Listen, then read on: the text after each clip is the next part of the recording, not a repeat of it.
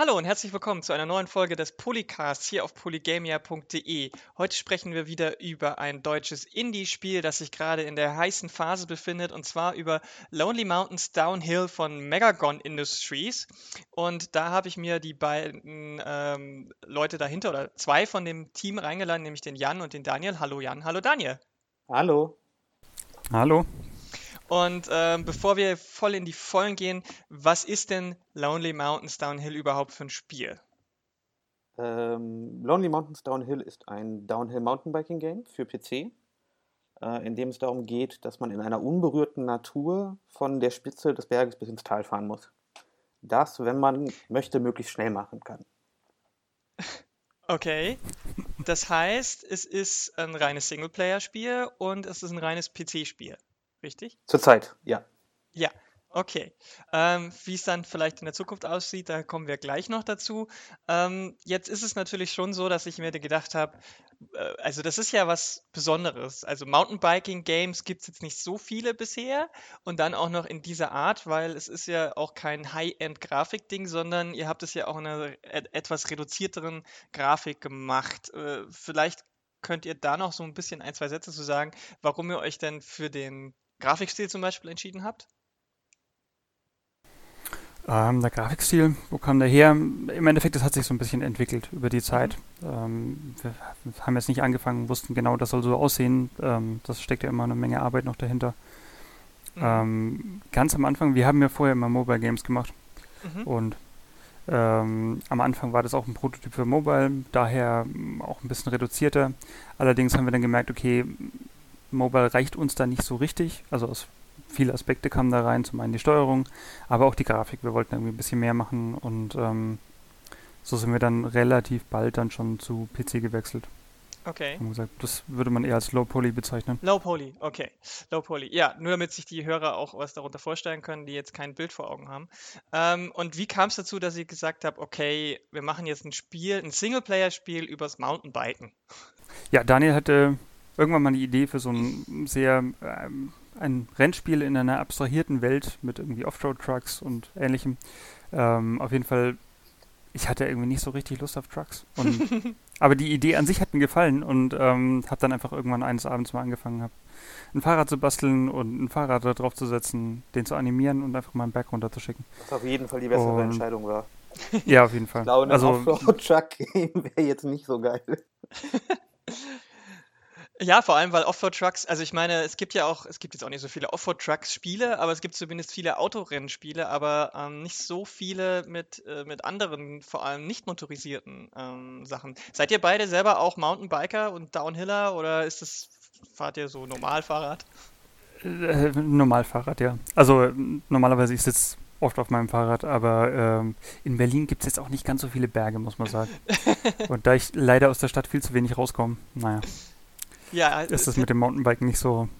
Hätte sein können, dass ihr, dass ihr aus Recherchezwecken dann äh, einen äh, Alpenausflug oder so macht.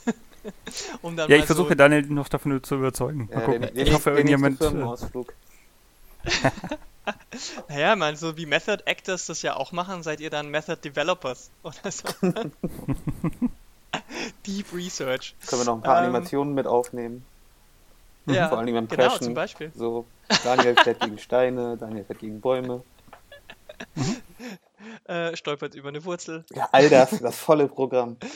Ja, super. Ähm, ja, also weil es ja auch ist ja auch echt gefährlich und stolpern und hinfallen, das ist ja auch ein Stichwort, denn äh, was man ja da braucht, ist ja auch eine ganz eigene, ähm, ich sag mal, Physik-Engine oder Physik ähm, Art, also weil das ist ein Fahrrad fährt sich ja anders als ein Motorrad. Also man kann sich da jetzt auch nicht so viel an anderen Sachen orientieren, oder? Nee, auf jeden Fall. Also am Anfang, wir entwickeln ja mit Unity mhm. und ganz am Anfang habe ich so ein bisschen probiert, mit diesen Standard Unity Physics zu arbeiten, ähm, hab, bin aber relativ schnell da an Grenzen gestoßen und habe vor allem gemerkt, dass Fahrradphysik unglaublich kompliziert ist. Also ja. da sind, wirken so viele Kräfte gleichzeitig, um dich irgendwie aufrechtzuerhalten, mhm. ähm, was dann dazu geführt hat, dass ich die erstmal nicht simuliert hatte und das Fahrrad einfach immer umgefallen ist. ähm, und dann irgendwann habe ich gemeint, okay, nee, ich, ich lasse den Ansatz und probiere was ganz eigenes und habe dann eben ähm, die kompletten Physics fürs Fahren äh, neu selber geschrieben. Okay. Die sind ein bisschen reduzierter, Ja. Aber ähm, ich habe mich darauf versucht zu fokussieren auf, wie fühlt sich das an, wie verhält mhm. sich das Fahrrad und weniger auf eine super akkurate Simulation. Okay. Und ich glaube, es war eine ganz gute Entscheidung. Auf jeden Fall. Ja, ich finde auch. Also du hast dich darum gekümmert. Äh, ähm, was war dann so die Rolle von den. Ihr seid zu dritt, ne, wenn ich mich richtig erinnere.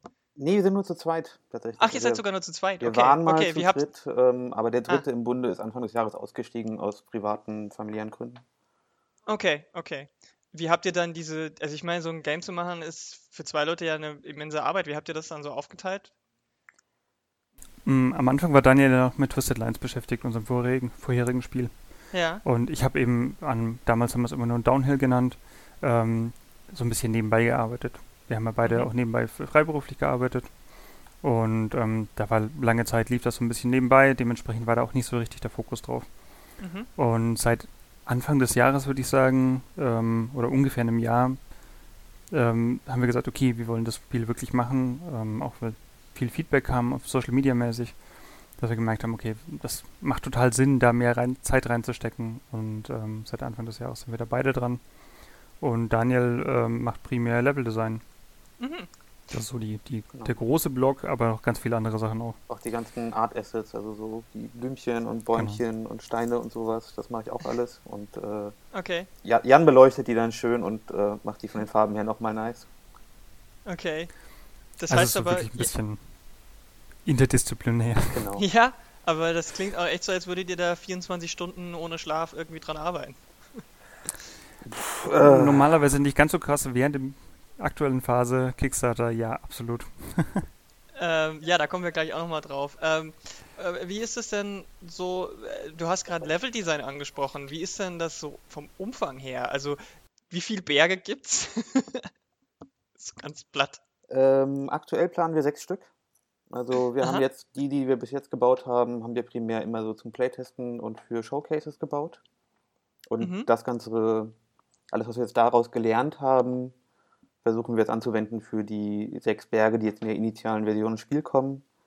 Aber ähm, mit dem Kickstarter, den wir gerade sind, das hängt halt auch stark davon ab, wie gut der läuft. Also wir hätten noch Ideen für wesentlich mehr Berge, haben aber gesagt, mhm. okay, wir äh, stapeln erstmal jetzt tief am Anfang, wissen, das können wir auch erfüllen, das können wir auch sehr gut abliefern, anstatt jetzt mhm. gleich am Anfang irgendwie zu overpromisen. So. Ja, ja, ja. Ähm, und wie unterscheiden sich die Berge dann? Sind die dann irgendwie unterschiedlich schwierig oder sind die einfach äh, unterschiedlich von der Beschaffenheit und eigentlich alle gleich schwer? Oder wie, wie, sei, wie bist du da rangegangen bei so einem, bei so einem ähm, Spiel? Weil so Streckendesign und sowas aus anderen Spielen ist ja echt extrem herausfordernd, weil, also ich weiß, dass es zum Beispiel, also gerade bei so nicht High-End-Racern, die kompetitiv sind, ähm, ist es ja schon äh, schwierig, die Herausforderung immer da zu halten, aber es auch nicht zu schwer zu machen, weil man dann ja gar nicht reinfindet und frustriert ist. Also ist das so eine Abfolge an Schwierigkeitsgraden, wie man so klassisch aus so Arcade-Games kriegt? Oder wie ist das, wie bist du da rangegangen? Ähm, unterschiedlich. Also einerseits gibt es natürlich die, die, visuelle Komponente. Also jeder Berg findet praktisch auf einem, einem anderen Ort der Welt statt. Also wir haben, wir mhm. fangen ein bisschen an mit so den Alpen, dann haben wir dieses äh, schöne kanadische Rockies-Ding, was, was mhm. wunderschön ist, dann so eher so Grand Canyon, eine Sache, ähm, so ein Indian Summer, also eher so ein Herbstwald, Berg, Baum, so, das wird, glaube ich, auch mhm. extrem schön. Also A, es ist einfach nur dieses Reise um die Welt und äh, fahre halt in den verschiedensten, schönsten Naturlandschaften. Aber mhm. auch Gameplay-mäßig unterscheiden sie sich natürlich. Und da haben wir tatsächlich auch ein paar mehr Möglichkeiten, als, glaube ich, das so ein normales Rennspiel hat, weil wir sehr, sehr viel mit Streckendesign machen können. Also mhm. wie eng jetzt die Pfade sind, wie viel Kurven, wie umschlungen, wie frei, ob es jetzt eher steil ist oder eher glatt, ob man eher auf Geschwindigkeit geht oder eher ein bisschen vorsichtiger fahren muss. Und was bei uns noch dazu kommt, ist, wir haben keine eine Strecke. Also wir haben immer so eine, so eine Scenic Route, also praktisch so die, die Hauptstrecke, der kann man folgen, mhm. die führt einen auch ins Tal. Ähm, mhm. Das ist so die, die leichte Strecke in Anführungszeichen. Aber man kann bei uns halt auch einfach äh, Crossroad, also Cross-Country fahren und sagen, okay, ich fahre jetzt meinen mhm. eigenen Weg und ich gucke jetzt, wo kann ich Abkürzungen nehmen, wo kann ich springen. Ähm, und das ist dann eigentlich der Teil, der das Spiel interessant macht. So, weil dann ja. kann man so ein bisschen herausfinden, ah, okay, zwischen den drei Bäumen kann ich durch und dann kann ich da über den Stein springen und dann kann ich irgendwie über den Fluss und da hinten landen und dann den Weg weiterfahren. Und das ist halt cool. Das ist das, was eigentlich richtig Spaß macht. Ja, also so ein bisschen wie das Prinzip von Trackmania auch ist, so von der Herausforderung her.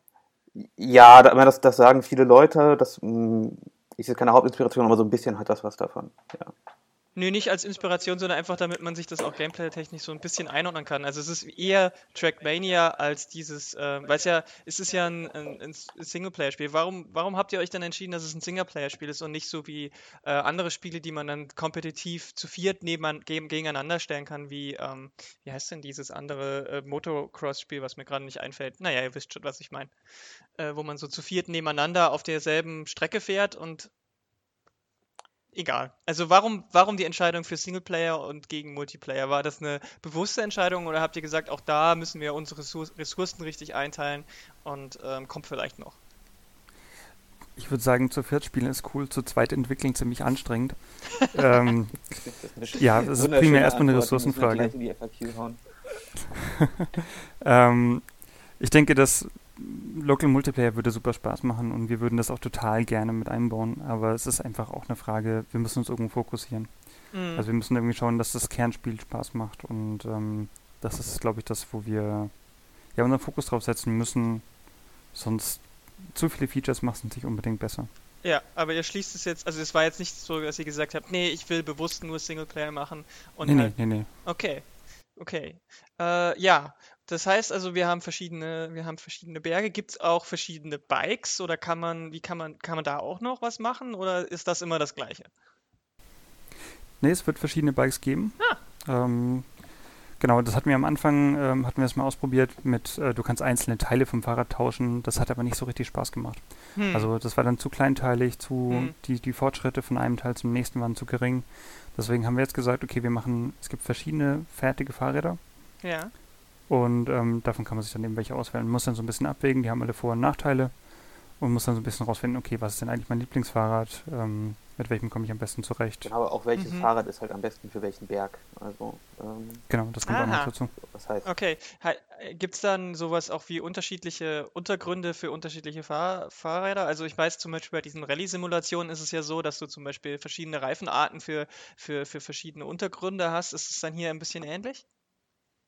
Genau, wir haben schon verschiedene Untergründe sind drin. Ähm, mhm. Die sind momentan in, den, in dem aktuellen Prototyp noch nicht so richtig ähm, stark eingesetzt, sage ich mal. daran liegt, dass wir momentan ähm, nur ein Fahrrad haben.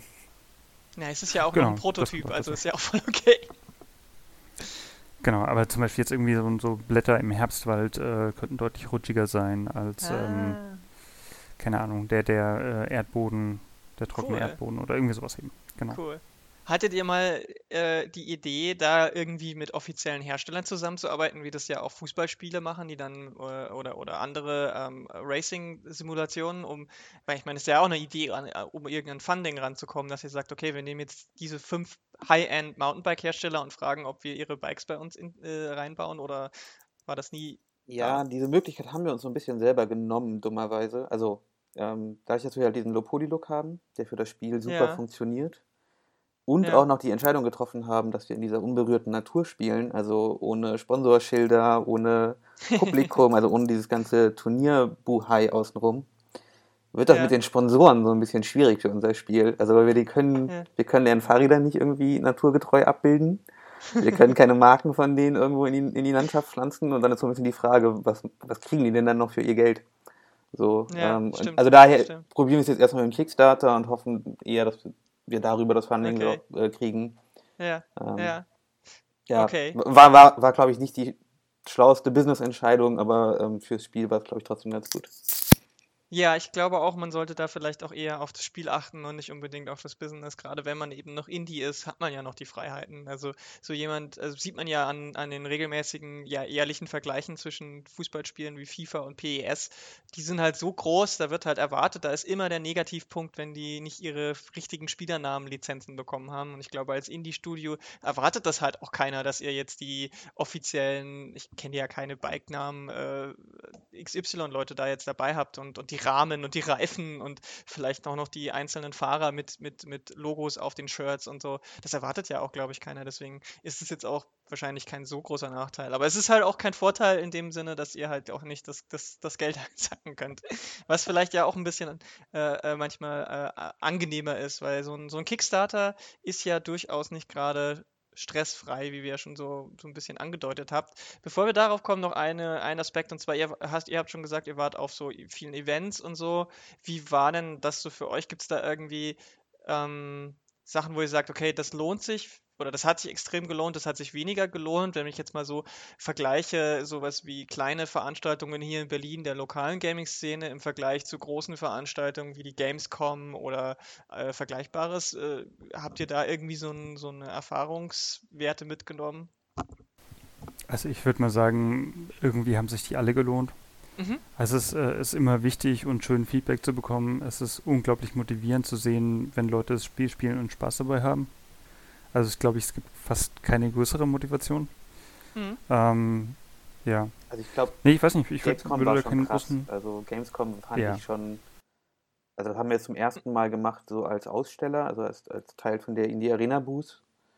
Mhm. Und mhm. ähm, also das fünf Tage lang zu machen, irgendwie morgens von neun bis abends um acht, ähm, mit irgendwie, glaube ich, keine Ahnung, 500 Leuten oder sowas, die das Spiel gespielt haben das fand ich schon eine krasse Erfahrung. Also äh, super motivierend und super geil, aber nach der Woche hätten wir, glaube ich, wahrscheinlich auch mal Urlaub machen sollen oder so. Ähm, und ich, ja, nicht, ja, entsch nicht ja entscheiden, die Kickstarter-Kampagne zu machen. Aber ähm, ja, ich, also das werde ich auf jeden Fall nicht vergessen. So. Ja. Aber äh, hat sich auch gelohnt. Also hat sich gelohnt, definitiv. Ja. Also im ja. Sinne von Feedback fürs Spiel und ähm, äh, oder als Promotion.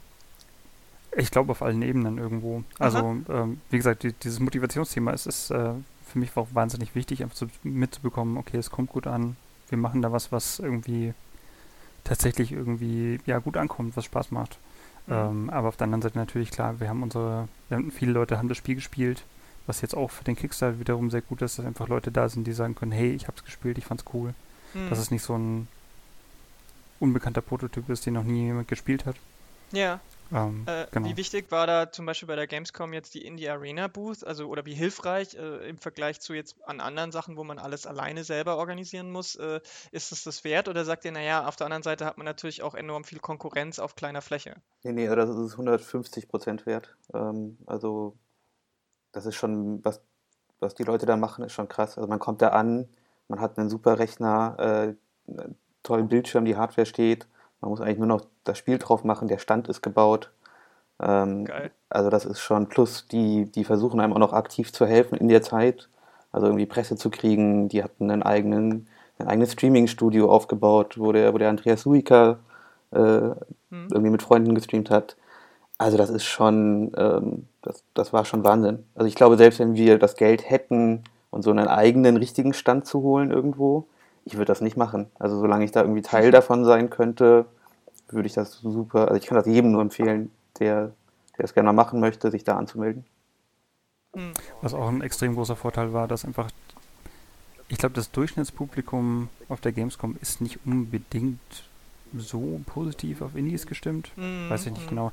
Aber auf jeden Fall, Indie Arena hat halt schon einfach die Leute angezogen, die auch wirklich offen für sowas sind.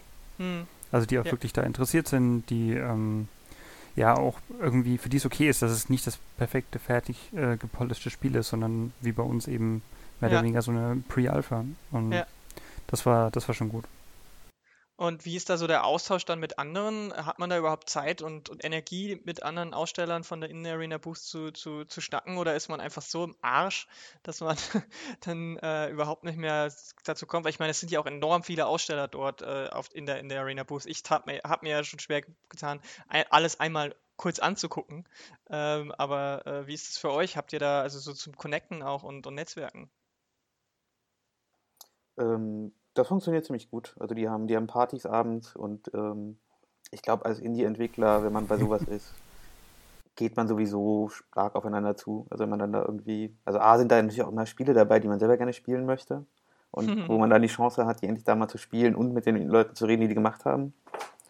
Ähm, also nicht so viel, wie man gerne möchte. So, man ist dann doch schon oft am eigenen Stand. Aber ja, mhm. ich glaube, ein Teil von diesen ganzen Events, also jetzt nicht nur Gamescom, auch jetzt, wir waren auf der PGA, also der Poznan Game Arena, ah, ja. wo immer relativ viele deutsche Indies so sind. Oder ähm, auf der Unite waren wir auch mal, also der Unity-Konferenz. Ich mhm. glaube, die, die Kontakte, die man da macht, das ist auch schon immer unglaublich wichtig und dieser Austausch. So. Gab es Unterschiede in der Rezeption vom Spiel jetzt äh, innerhalb und außerhalb von Deutschland? Also reagieren da Leute anders drauf? Ich weiß nicht, Jan. Ich würde sagen, ich relativ konstant, oder?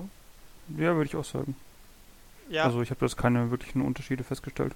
Okay, weil es gibt ja so manche Genres und so weiter, die in manchen Teilen der Welt besser ankommen und ähm, dann äh, kann es ja sein, dass das so, so äh, im weitesten Sinne ja ein Sportspiel ist, dass das vielleicht, keine Ahnung, in manchen Ländern nicht so gut ankommt. Aber da es ja nicht so ist, ist ja gut. Also es ja, spricht ja sehr für das Spiel, finde ich. Mir ähm, fällt gerade einer ein ja. in äh, bei der Indigo, äh, einer, ja. der es gespielt hat, äh, der nur meinte, I'm Dutch, I'm supposed to be good at this. Das ist doch auch ein sehr schönes Feedback, oder? Auf jeden Fall. Da hat man sofort jemanden, okay, ich muss äh, hier, also der ist dann gleich motiviert. Ähm, gibt's denn, gibt's denn, ähm, wie, also wie ist denn das jetzt mit, ihr seid ja jetzt mit dem Kickstarter schon ein, zwei Tage draußen, aber ihr habt ja jetzt schon über die Hälfte ähm, äh, an Pledges. Das heißt, es, es, sieht ja sehr gut aus. Ähm, wir gehen jetzt mal kurz davon aus, ähm, dass ihr, das heißt, wir gehen davon aus, das Spiel wird sicher bestimmt, ich bin überzeugt davon, sein Ziel erreichen. Ähm, wie geht es denn dann weiter? Wie ist dann die Planung so auch äh, erstmal in der kurzen Zeit danach in Sachen dann das tatsächliche Spiel fertigzustellen? Bis wann wollt ihr da fertig sein? Ähm, und wie sieht es dann vielleicht noch mit erweitertem Umfang oder Nachlieferungen auf? Denn wie ihr vorhin schon gesagt habt, man kann ja dann gucken, äh, äh erstmal ein Spiel fertig machen und dann gucken, ob man, das kann man ja gut erweitern. Man kann immer wieder zum Beispiel überlegen, ob man nicht neue Berge nachschiebt oder neue Fahrräder oder oder oder oder. Wie ist denn da der, der, der kurzfristige, mittelfristige Plan? Ähm, also unser Ziel, das Spiel fertig zu machen, ist Mitte nächsten Jahres. Also, mhm. Also dass dann sozusagen jetzt die, das initiale Ziel, was wir jetzt haben, ähm, die sechs Berge, die Fahrräder, äh, Leaderboards, all diese ganzen, das, das Unlocking-System außenrum, dass das alles funktioniert.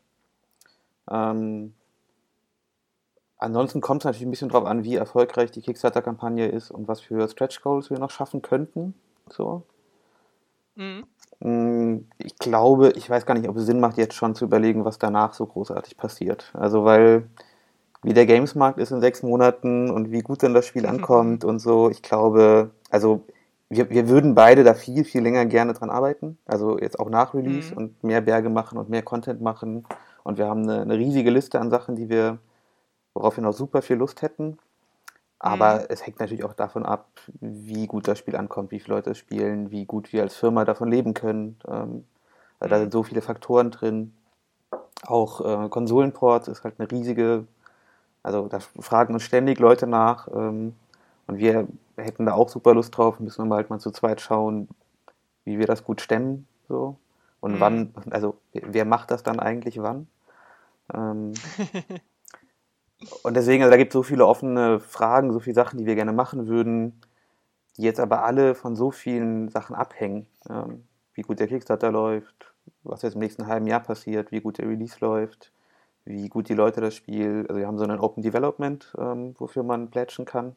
Das bedeutet auch sozusagen, äh, Leute kriegen relativ früh das Spiel und kriegen dann auch regelmäßig während der Entwicklung neue Builds und können Feedback geben, Ideen reinschmeißen, zusammen mit uns an dem Spiel weiterarbeiten. Ähm, mhm. Auch da hängt natürlich ganz viel davon ab, die, was die Community sagt. Also all die ganzen Sachen, die wir uns gerade ausmalen, von denen wir glauben, dass die cool sind, wenn da Leute sagen, nee, das passt alles nicht, dann müssen wir da nochmal ran. Oder andersrum, wenn wir während der Entwicklung merken, dass Leute sagen, hey, hier macht davon mal mehr oder davon, das sollte noch viel, viel größerer Bestandteil des Spiels sein, dann werden wir da auch drauf hören. Also insofern finde ich ganz, ganz schwierig zu sagen, was in acht Monaten ist. Ja, also, klar. Außer dass unser Ziel ist, dass das Spiel dann draußen ist. Ja. Aber also ich, ich, wenn ich es richtig verstehe, ihr hättet auch Bock, wenn das funktioniert, einfach mehr Content danach noch zu produzieren, äh, ähm, und das nicht dann für, für ein abgeschlossenes Ding zu halten und dann nächstes Projekt so ab und nie wieder was damit zu tun haben, sondern ähm, ihr hättet, würdet auch gern mehr Content dazu machen. Also so höre ich jetzt gerade so ein bisschen raus.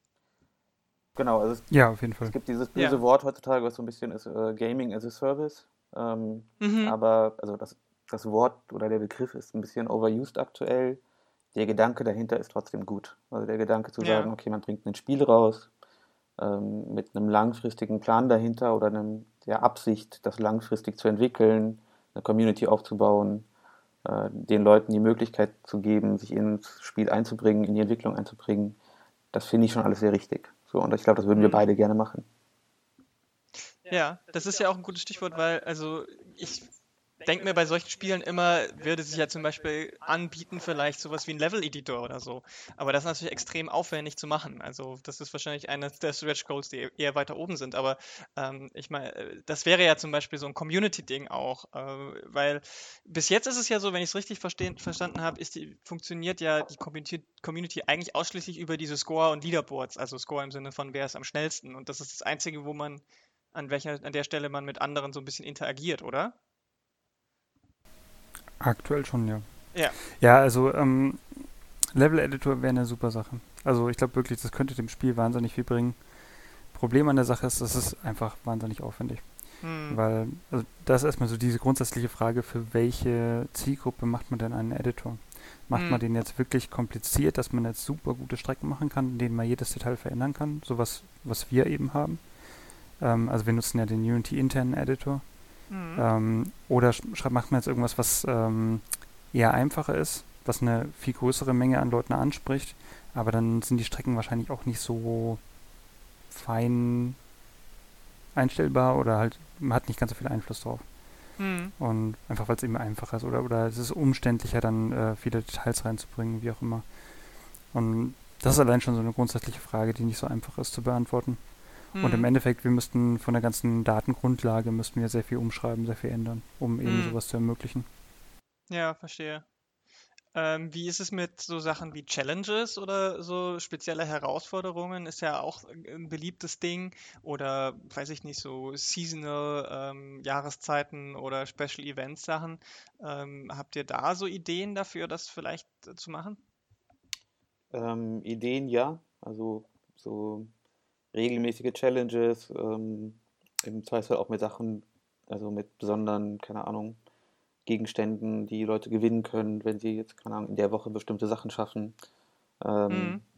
könnte ich mir super gut vorstellen, ist halt auch von der gesamten Struktur dahinter ähm, für zwei Leute auch nicht einfach abbildbar. Also das wäre so ein Ding, wo ich glaube, wenn man jetzt das Gefühl hätte, okay, ähm, der Release ist gut gelaufen, es gibt ganz viele Leute, die das spielen und jetzt auch nicht nur einmal zehn Stunden spielen, sondern regelmäßig spielen, ähm, Mhm. dann über so einen Feature nachzudenken und das im Zweifelsfall halt auch nach dem Release noch nachzuschieben, ähm, könnte ich mir sehr gut vorstellen. Oder halt, wenn der Kickstarter jetzt wirklich ähm, ganz andere Ausmaße erreicht, könnte man das natürlich auch schon da reinbauen, Mhm. weil dann könnten Mhm. wir, dann könnten wir im Zweifelsfall jemanden holen, der das machen würde für uns. So. Was die Sache natürlich einfacher macht. Also, Klar. solange die Sachen Wie- halt an wie- uns wie- beiden hängen, müssen wir so ein bisschen aufpassen.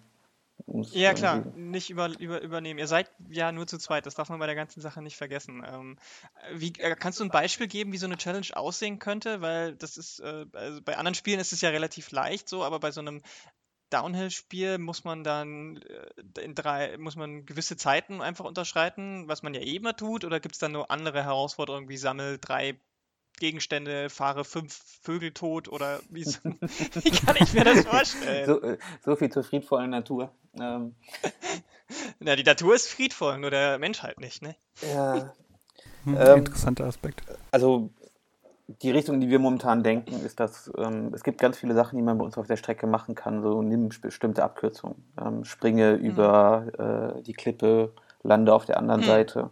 Das sind so Mhm. Sachen, die, die probiert man sowieso natürlich aus. Ähm, wenn man die jetzt zum Beispiel in so einen Modus reinbringt und belohnt, glaube ich, könnte man da coole Sachen mitmachen. Ähm, und Mhm. sowas könnte man natürlich als Basis benutzen und das in Community Challenges machen, in einer gewissen Art und Weise. Ja. Ähm, also ich mache mir da erstmal wenig Sorgen, dass das Spiel da nicht genug Möglichkeiten hergibt. Ähm, Hm, ja. Ja, ich, ich habe Ja. nur dabei, ich, hab- ich habe dabei halt so ein bisschen an die alten Tony Hawk Spiele gedacht, wo man immer diese Gaps springen konnte und dann hat man so, ein, äh, so eine Liste freischalten können. Das wäre es natürlich heute in Zeit der Achievements und so weiter. Und da dachte ich mir, ja, das ist ja so ein bisschen, auch wenn es natürlich beim Mountainbiken weniger ums Tricksen geht, aber es sind ja Jumps und so weiter drin, deswegen äh, hast, ist genau das, was ich so ein bisschen im Kopf hatte. Na cool. Aber du wolltest äh, gerade noch was sagen. Äh, nee, nee, das hat, okay. hat sich quasi erledigt. okay, okay. Ähm, ja, also der, der, der, Kickstarter läuft gerade und läuft auch noch, ich glaube, 19 Tage ungefähr, Zeitpunkt jetzt Aufnahme. Ähm, also ist noch ein bisschen, aber ihr müsst auch noch ein bisschen. Ihr habt jetzt ähm, so 24.500 von 35.000. Das ist schon gut für den kurzen Zeitraum, aber ich hoffe, es, äh, es kommt jetzt nochmal so ein bisschen ein Batzen dazu.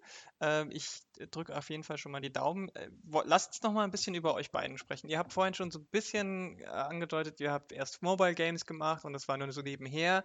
Vielleicht könnt ihr noch so ein bisschen euren eigenen Background, also wie kamst du überhaupt dazu? Wolltet ihr schon immer Games Developer werden und das war euer großer Traum, seit ihr ein kleiner Stöpsel wart? Oder wie seid ihr denn überhaupt zu dem Thema gekommen? Beziehungsweise wie war dann euer Weg? Vielleicht könnt ihr da einfach hintereinander weg so ein bisschen erzählen, was ihr erzählen wollt.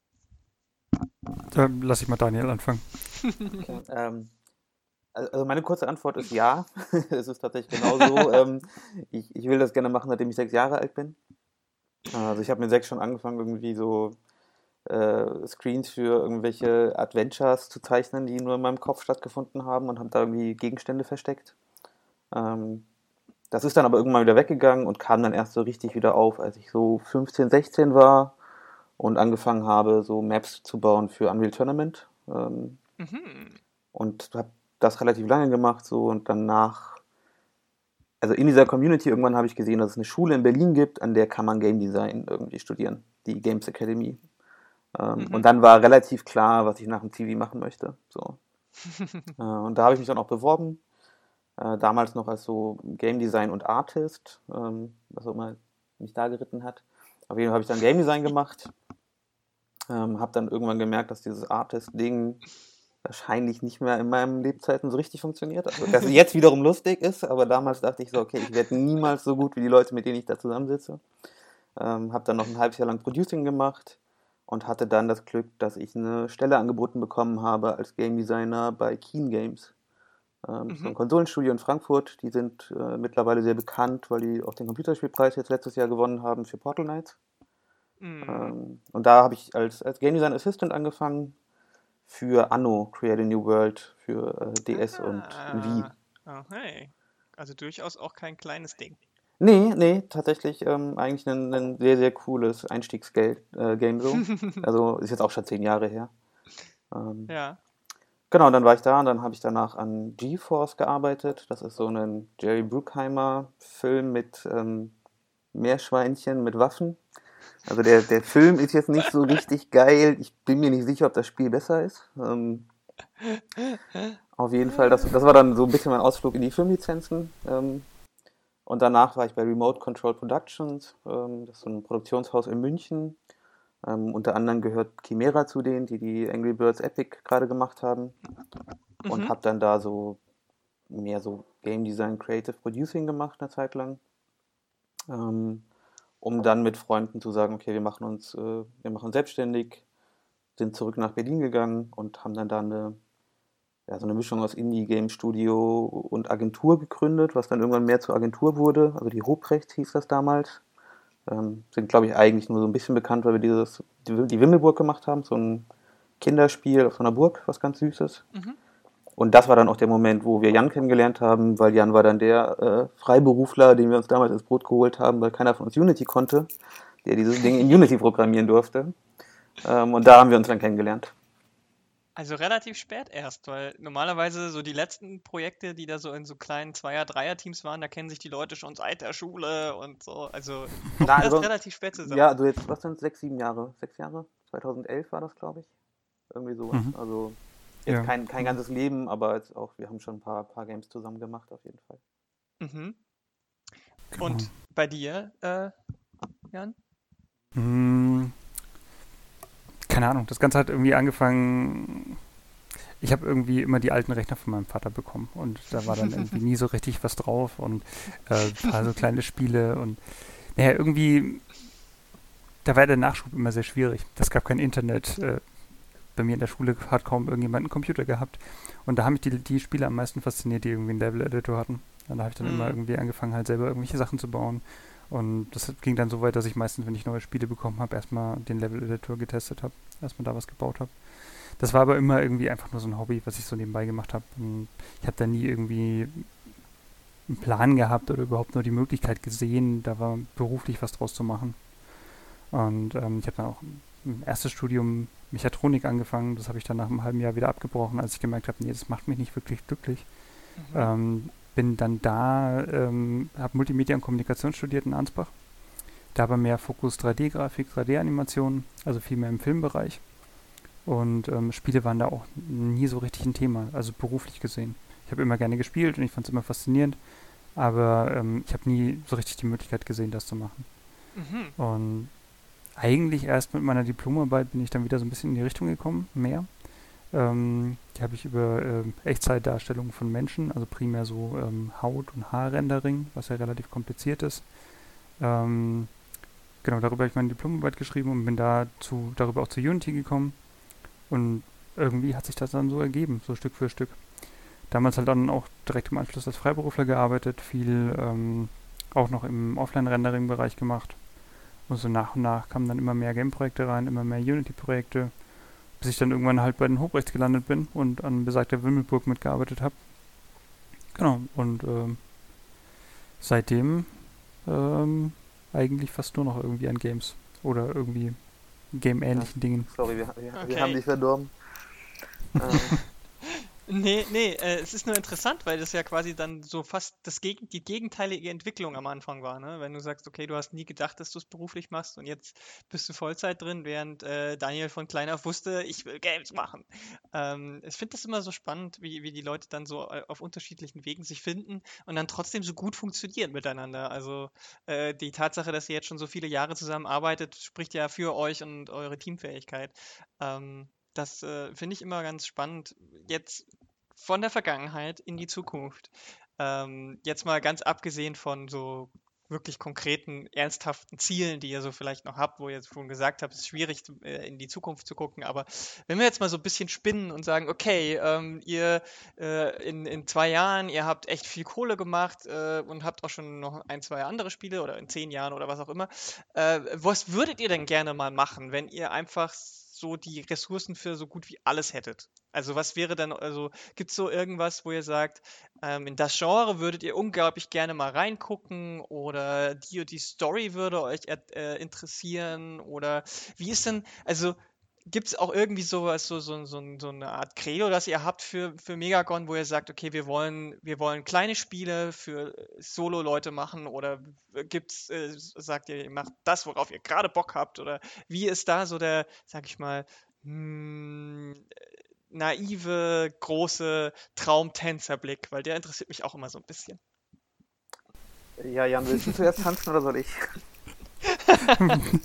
Schieß los. Äh, ja, wir können ja mal schauen, wie stark das übereinstimmt eigentlich am Ende. Genau. Ähm, Hier ist wie bei diesen Liebesserien. Äh, wie heißt es, diese Shows, wo man äh, dann hat, guckt, ob man wirklich zusammen Ja, jetzt geht es hier voll in Drama in der Sendung und wir lösen die Firma auf und ich beende jetzt noch den Kickstarter, indem ich hier auf den Abbrechen-Button drücke und so. Volles Programm. Aber dafür hast du viele Zuschauer. Auf Knopfdruck. genau. ähm, also für mich, ähm, ich glaube, ich spiele sehr unterschiedliche Arten von Spielen und ich baue auch relativ unterschiedlich. Also ich habe so einen ganzen Haufen Prototypen, die jetzt erstmal auf den ersten Blick ganz wenig miteinander zu tun haben, glaube ich. Ähm, das heißt, für mich kann ich jetzt nicht sagen, ich will diese eine Art von Spiel machen. Also unsere letzten beiden Spiele, die wir gemacht haben, das eine war jetzt eher so ein minimalistisches ähm, Arcade-Tetris like Ding. Mhm. Ähm, mhm. Das zweite Ding war ein Hardcore-Puzzlespiel. So. Ich glaube, das Einzige, was wahrscheinlich beide Spiele zusammenhält, ist, dass es, ähm, dass es weder die Mechanik noch die Erfahrung, die die Spiele erzeugen, so gibt. Also, mhm. ähm, und ich glaube, vielleicht ist das auch das, was sozusagen jetzt das dritte Spiel damit rein verbindet. Ich kenne auch nichts, was so funktioniert wie Lonely Mountains. Also weder von der Mechanik noch von, äh, von dem visuellen noch von dem gesamten Spielgefühl, was einfach daraus resultiert. So. Und ich glaube, das ist vielleicht das, was man sagen kann. solange es ein Spiel ist, bei dem ich das Gefühl habe, das gibt es so noch nicht, das, das macht einen Sinn, das zu machen, weil diese Mhm. Art von Erfahrung findet man da draußen noch nicht. Ob das jetzt im Endeffekt ein Mobile, ein VR-Game oder jetzt ein Konsolenspiel ist, ist mir dabei gar nicht so wichtig. So, sondern Mhm. ich muss einfach nur erstmal das Gefühl haben, okay, ähm, das gibt einen Grund, warum wir das machen und nicht irgendjemand anderes. Also ich würde jetzt zum Beispiel nie einen, einen Match-3-Game machen, weil das kann halt Wuga einfach besser. Das macht gar keinen, das macht gar keinen Sinn, dass wir das machen. Ähm, so. Aber ein Wuga, glaube ich, würde sich halt nur ganz, ganz schwer an so eine Lonely Mountains herantrauen, weil da gibt es keine Marktdaten, da kann man nicht irgendwie gucken, wie viel sich da andere Spiele verkauft haben, da kann man schlecht AB testen so. Ähm, und ich glaube, das wiederum ist ein Platz, wo wir oder halt eben auch andere Indie-Studios dann wiederum eigentlich ganz gut sind, weil wir irgendwie, mm, wir gehen halt mehr aus so einem, ich möchte halt selber gerne spielen, Gefühl dran. Und wenn ich es spielen möchte, dann gibt es wahrscheinlich auch noch zehn andere Menschen auf der Welt, die das auch nicht so scheiße finden. So. Okay. Und jetzt kann Ja, Jan was also- total anderes sagen. Nee, nee, nee, ich, ich gehe da eigentlich komplett mit. Ähm, Der möchte jetzt Könnte- Match-3-Games machen. genau. Genau. nee, also für mich persönlich ist halt immer so dieses Ding, ich mache gerne irgendwas Neues. Also ähm, Okay. nicht unbedingt Game-Mechanik-mäßig, sondern auch, also ich bin da auch sehr technikfokussiert. Ich mache gerne irgendwie da technische Sachen ausprobieren, ähm, für mich neue Dinge lernen, äh, die reinbringen. Und ja, das, das ist so ein bisschen persönliche Motivation. Von den Spielen selber bin ich da eigentlich relativ offen, was man da macht. Also das muss halt irgendwie, muss sich irgendwie richtig anfühlen. Und was das genau ist, kann man, kann man irgendwie schwer verallgemeinern. Mhm. Ähm, von den Plattformen her, mit, mit Mobile bin ich, glaube ich, nicht so richtig glücklich, weil ich selber halt auch sehr, sehr wenig Mobile zocke. Mhm. Ich bin schon eher so der PC-Spieler. Aber auch da, das ähm, hängt immer sehr vom Projekt ab. Ja, und es, es äh, verändert sich und vermischt sich ja auch immer mehr, ne? Also ich meine, so Natürlich. ein Handheld wie die Switch ist ja jetzt auch nicht mehr so weit weg von irgendwas mit Mobile und äh, macht, Nintendo macht jetzt auch Mobile Games und also ich glaube, das wird sich sogar in Zukunft vielleicht sogar noch viel mehr vermischen. Ne? Sony macht jetzt mit ihrem, äh, hab vergessen, wie das heißt, dass man mit dem Handy auf der, mit der PlayStation Spiel, Spiele spielen kann. Ähm, das ist, das, äh, also wahrscheinlich wird sich das alles in Zukunft gar nicht mehr so viel nehmen und die äh, technischen Möglichkeiten einfach auf allen Plattformen so sein, wie sie, wie sie jetzt noch vereinzelt sind. Ähm, aber das ist ja, also weil äh, ihr habt auf jeden Fall, ihr seid ein Perfect Match. ähm, nee, wirklich, also ich, äh, ihr habt ja jetzt beide so herausgestellt, dass es wichtig für euch ist, so Neues, noch nicht gemachtes äh, äh, zu, zu machen. Ähm, was, was äh, ich immer auch ganz spannend finde, weil also äh, Dinge, die es schon gibt, die machen wahrscheinlich die mit mehr Budget und mit größeren Teams einfach auch besser. Ähm, deswegen finde ich auch spannend, wenn gerade so kleinere Indie-Produktionen, ähm, selbst die, die mit dann schon ein bisschen Erfahrung haben, so neue Sachen ausprobieren, weil sich das ja natürlich auch wieder rückkoppelt auf die Großen. Also ihr gebt quasi ja auch, das ist ja wie in vielen anderen Wirtschaftsbranchen auch so, dass, dass die, die Initialzündung für das, was andere dann wiederum machen, äh, mit, mit, mit anderem Budget. Das ist manchmal ein bisschen frustrierend, weil man dann sieht, ja, das, was Ubisoft macht, das habe ich vor zehn Jahren in kleineren Dings, war meine Idee, aber andererseits ist es ja auch ganz cool zu sehen, okay, meine Idee war also so gut, dass es auch jemand wie Ubisoft oder andere Publisher, ähm, EA, Electronic Arts oder wer auch immer, ähm, sich das dem angenommen haben. Also ich finde die, die, die, die Herangehensweise finde ich auf jeden Fall immer sehr spannend. Ähm, jetzt, ihr seid jetzt in Berlin, war das, war, das eine bewusste Entscheidung, weil es hier irgendwie Vorteile gibt, die es anders in Deutschland oder Europa nicht gibt, oder hat sich das einfach so ergeben? Also für mich, ich habe ähm, während dem Studium mein erstes Praktikum hier in Berlin gemacht, 2006. Mhm. Ähm, bin danach aber wieder zurückgegangen. Ähm, genau, und dann irgendwie am Ende der Diplomarbeit ähm, war dann irgendwie so die Entscheidung, okay, wo gehe ich hin, was mache ich jetzt? Und da war dann einfach so, okay, in Berlin hat es mir gefallen. Ähm, hier in Ansbach brauche ich nicht bleiben, da gibt es irgendwie nichts. ähm, also außer der Hochschule ist halt einfach nicht viel. Mhm. Und ähm, von daher war für mich eine mehr oder weniger spontane Entscheidung, ohne konkretes Ziel. Aber ich wusste, da habe ich zumindest schon mal ein paar Kontakte und ich mag die Ja. Stadt. Okay. Ähm, also bei uns war das damals, als wir mit den Hobrechts hergekommen sind, tatsächlich eine bewusste Entscheidung, weil Mietkosten, Lebenshaltungskosten. Ah ja, wir waren okay. halt beide in München und haben halt irgendwie gesagt, okay, mit, mit, äh, wenn wir uns unser Konto anschauen, dann macht es keinen Sinn, eine Firma in München zu gründen. Ähm, in Berlin können wir davon so ein bisschen überleben, in München ist das ein relativ kurzes Vergnügen und dann Ja. sind wir nach Berlin gezogen. Ah ja, also, also äh, wie, wie bei so vielen die Kostenfrage. Weil ja, ich, ich frage deswegen, weil ja in, irgendwie der Eindruck so in den letzten zwei Jahren entstanden ist bei vielen, dass Berlin so ein bisschen das Indie-Gaming-Mekka in Deutschland geworden ist. Alle Indies-Studios kommen irgendwie nur noch aus Berlin. Und, äh, Hamburg hat zwar auch noch ein paar und es gibt auch noch ein, zwei in anderen Städten, aber also zum Beispiel Hamburg hättet ihr ja auch wählen können, aber das wäre ja natürlich jetzt mit der Kostenfrage ähnlich, nicht ganz so schlimm wie München, aber wahrscheinlich auch nicht viel günstiger gewesen. Ähm, wie, äh, also es lag nicht an irgendeiner besonderen Infrastruktur oder Förderstruktur, sondern das waren tatsächlich Lebenshaltungskosten. Was ja auch ein super gutes Argument ist, wenn man zu zweit äh, äh, an, einem- an einem Spiel arbeitet. Also, also damals tatsächlich. Ich meine, das ist sieben Ja, Jahre oder- her oder- so. Heutzutage Ja. Würde ich tatsächlich sagen, jetzt wo man auch den Standort ein bisschen besser kennt, ähm, Ja. Berlin hat natürlich schon seine Vorteile. Also A, es gibt, klar, es gibt ganz viele Leute hier, ganz viele Studios, ähm, Mhm. was in diesem Indie-Bereich natürlich auch hilft, weil ähm, also die meisten Studios, die ich kenne, sehr, sehr hilfreich auch untereinander sind und sehr offen dafür. Also ob das jetzt hier der Saftladen ist oder ähm, Talk and Play oder die ganzen Sachen. Also wenn man Hilfe braucht, dann wird man in Berlin meistens schon irgendjemanden finden, der, der einem da aushilft. So, das ist halt super.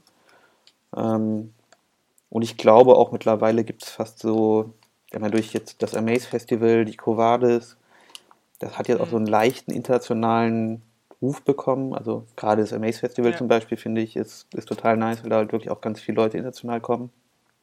Ja. Ähm, Also ja, ich glaube, Berlin ist gerade auch, wenn man das Medienboard ist natürlich auch nochmal hilfreich für, wenn man viele Projekte irgendwie ein bisschen Anfangsfinanzierung Ja. braucht.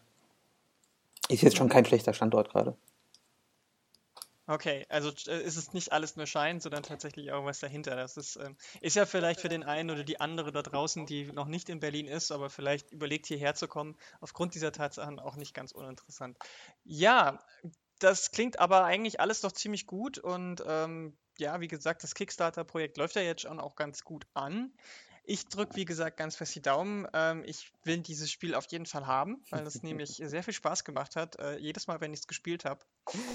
das freut Ich habe ja jetzt ja, also ich habe natürlich äh, immer, wenn ich es gesehen habe, sei es jetzt bei Talk and Play hier in Berlin oder auf der Gamescom, immer wenn ich es irgendwo gesehen habe, habe ich mal eine Runde gespielt, wenn gerade jetzt nicht der Andrang zu groß war, weil ich natürlich lieber erstmal Leute, die es noch nicht gespielt haben, vorlassen. Aber es war ja immer so, dass man mal so so, ein, so, so eine Runde ist, geht ja auch relativ fix, ne? Also man ist ja jetzt nicht stundenlang an einem Berg äh, und einer Strecke dran. Das heißt, es ist auch ein tolles Spiel, was man mal so, äh, so, weiß ich nicht, du kommst vom, von der harten Arbeit nach Hause, haust dich auf die Couch und spielst mal eine halbe Stunde Lonely Mountains Downhill, ist super, perfekt. Es ist, es macht genau dieses Runterkommen, aber es ist auch nicht langweilig und dröge, es hat ein bisschen eine Herausforderung. Also ich habe, was ich bis jetzt gesehen habe, fand ich sehr gut. Ich bin gespannt auf das fertige Spiel, ähm, das bestimmt kommen wird, ähm, geplant für Mitte nächsten Jahres. Ähm, Jan und Daniel, ich danke euch vielmals, dass ihr euch die Zeit genommen habt, mit mir so ausführlich zu quatschen. Ja, äh, Vielen Dank, dass wir hier sein konnten. geben wir gerne zurück. Sehr Vielen gerne.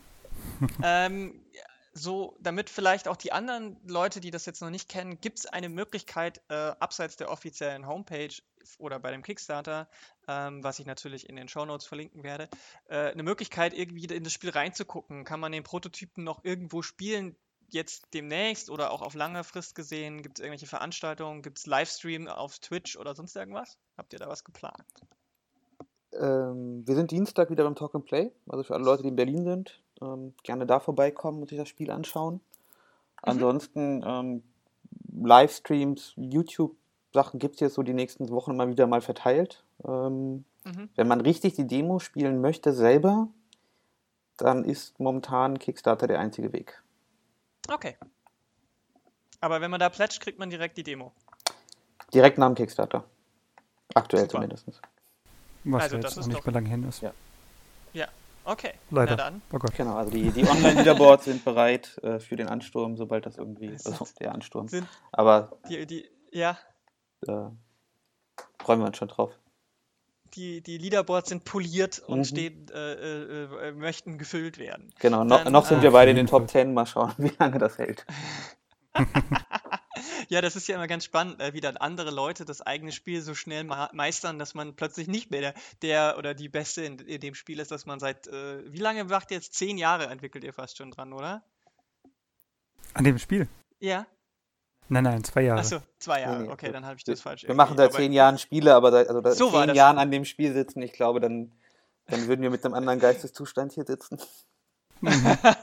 okay, dann habe ich das falsch rum gemerkt, sorry. Ja, also ihr, Ja, okay. ihr macht seit zehn Jahren Spiele, aber seit zwei Jahren trotzdem. Ich meine, seit zwei Jahren an so einem Spiel sitzen und plötzlich nach zwei Wochen nach dem Release kommt jemand vorbei und rasiert den Re Rekord, aber sowas von weg. Das ist wahrscheinlich auch immer ein ganz spannendes Gefühl, sage ich mal. Das hatten wir tatsächlich schon, als wir es das erste Mal gezeigt haben, öffentlich auf der Covades.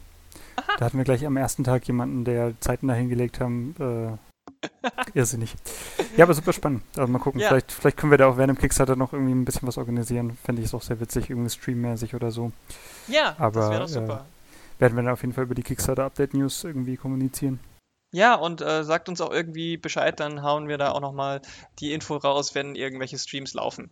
Ähm, das war der Polycast für heute. Lonely Mountains Downhill ähm, ist das Spiel, worüber wir gesprochen haben.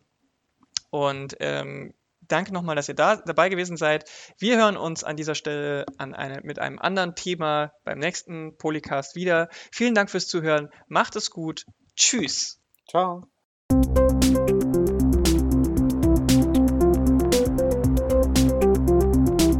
Follow your caps.